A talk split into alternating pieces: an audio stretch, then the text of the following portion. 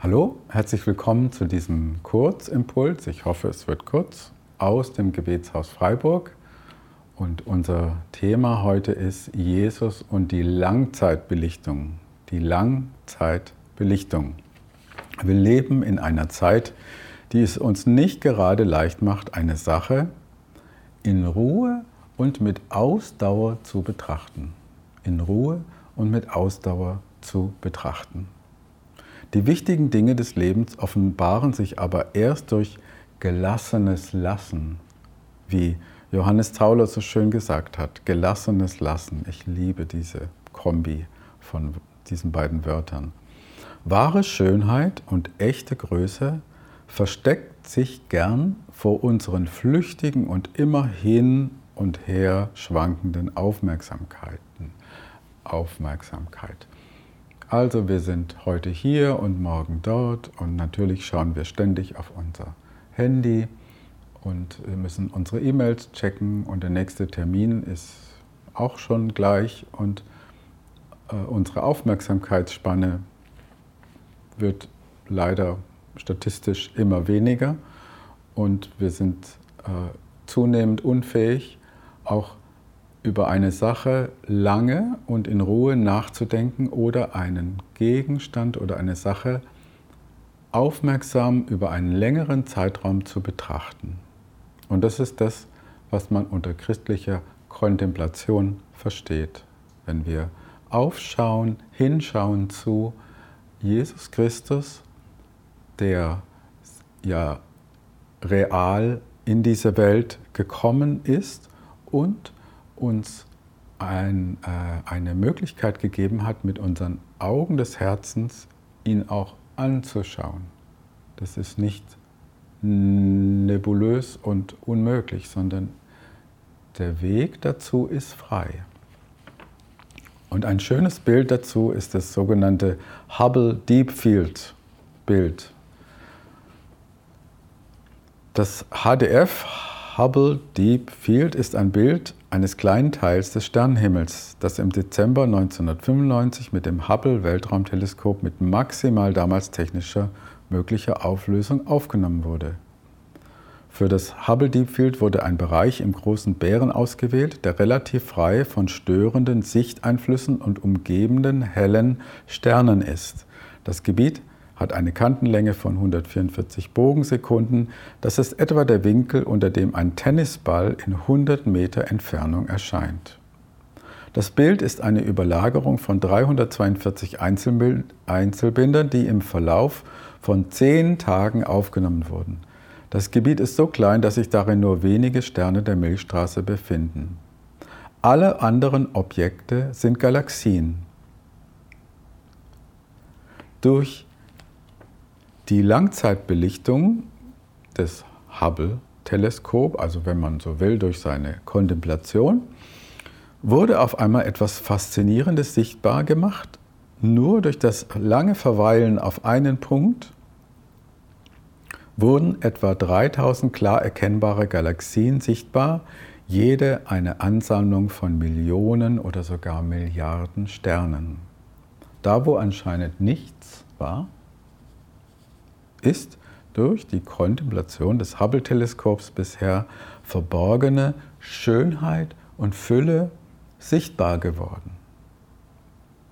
Eine Langzeitaufnahme ist kein Schnappschuss, sondern der Fotograf wählt sein Motiv sorgfältig und mit Überlegung und bereitet seine Aufnahme gut vor. Und genau das sollten wir auch als Christen in diesen Zeiten machen uns Zeit nehmen, unseren Gott anzuschauen.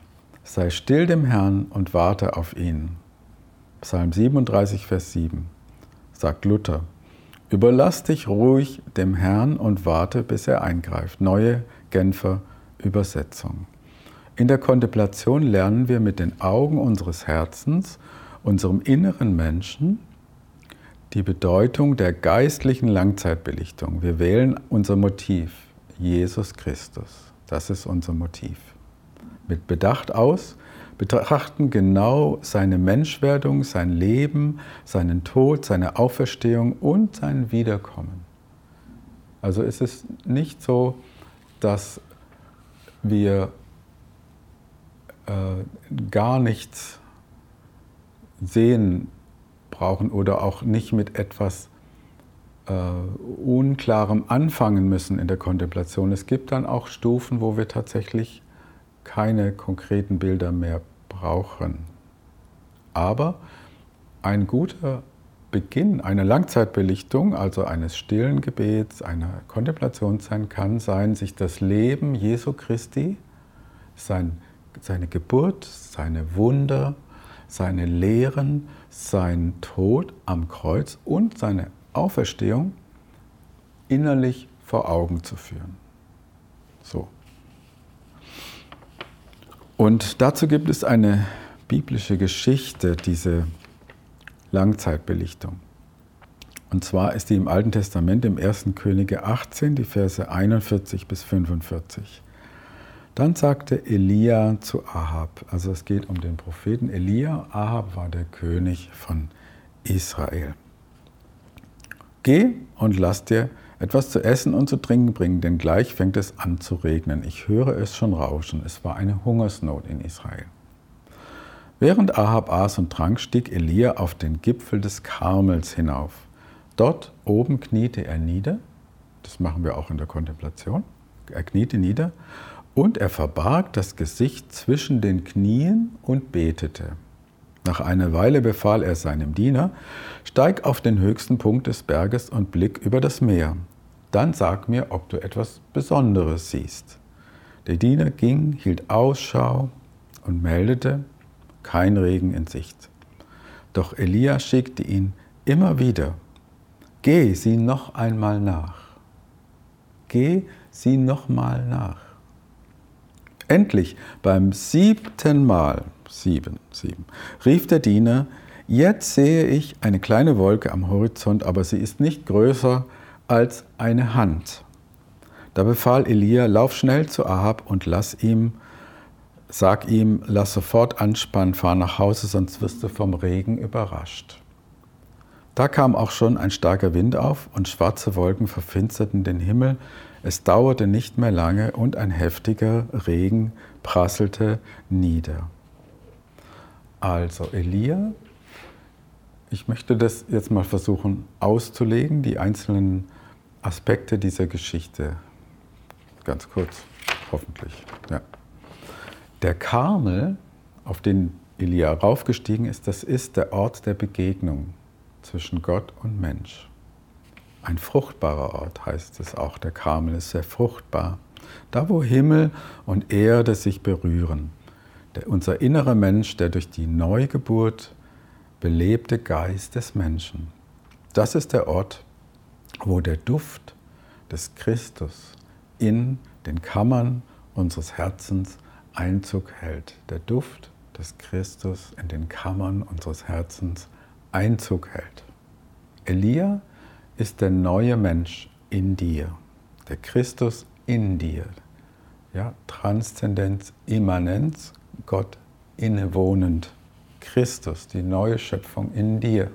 Das ist der Elia. Ahab, der König von Israel, war nicht besonders bekannt für seine äh, gottesfürchtige Art und er symbolisiert das Alte, den alten Menschen, den alten Adam sozusagen.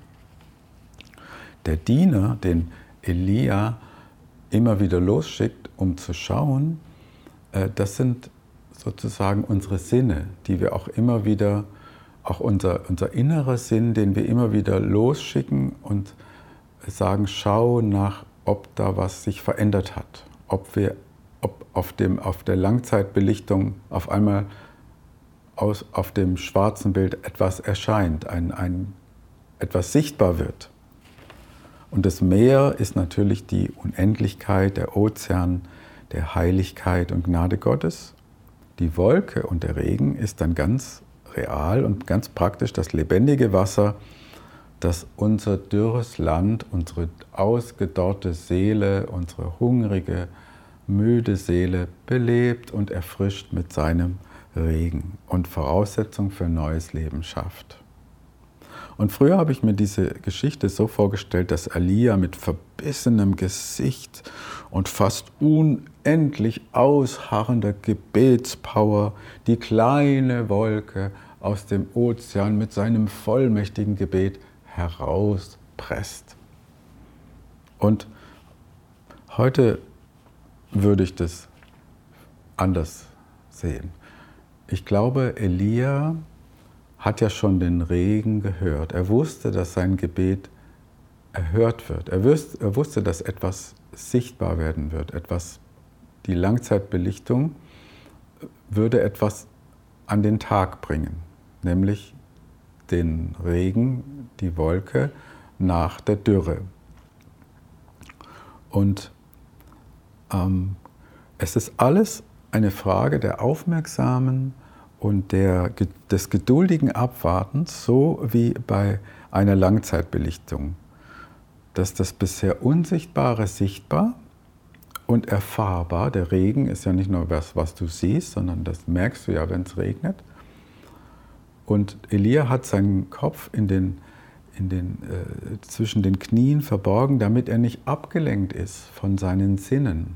Aber er hat seine Sinne, den Diener, ja, immer wieder losgeschickt und erst nach dem siebten Mal wurde eine Wolke, eine kleine Wolke wie die Hand eines Menschen sichtbar und dann danach kam dann der volle Regen. Also herzliche Einladung an Sie, an euch. Nehmen Sie sich Zeit, nehmt euch Zeit und lasst uns üben, dass wir diese Langzeitbelichtung geistlicher Art praktizieren, damit sich die Schönheit und die, die wunderbare Art Jesu in unserem Leben abbilden kann. Vielen Dank fürs Zuschauen, fürs Zuhören. Danke.